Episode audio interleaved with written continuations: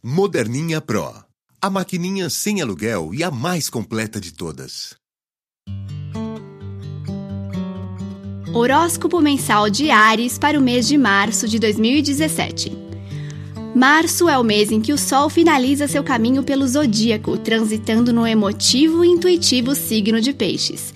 O ponto alto dessa transição é em março, até a entrada do Sol em Ares na manhã do dia 20 tempo de diminuir a agitação externa para meditar e entender seus últimos meses. Mais do que analisar, procure sentir e, no limite, perdoar-se e desculpar os outros também.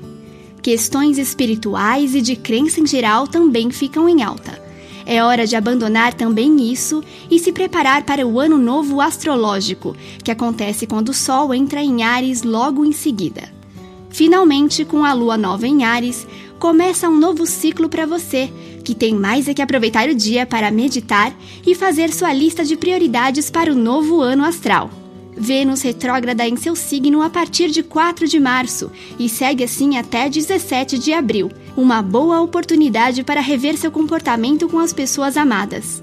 Apesar da disposição para conversar sobre a sua vida, interesses e planos, provavelmente você estará arredio, dando impressão de estar desconfiado locução de Juliana Butolo e textos de Bárbara Abramo.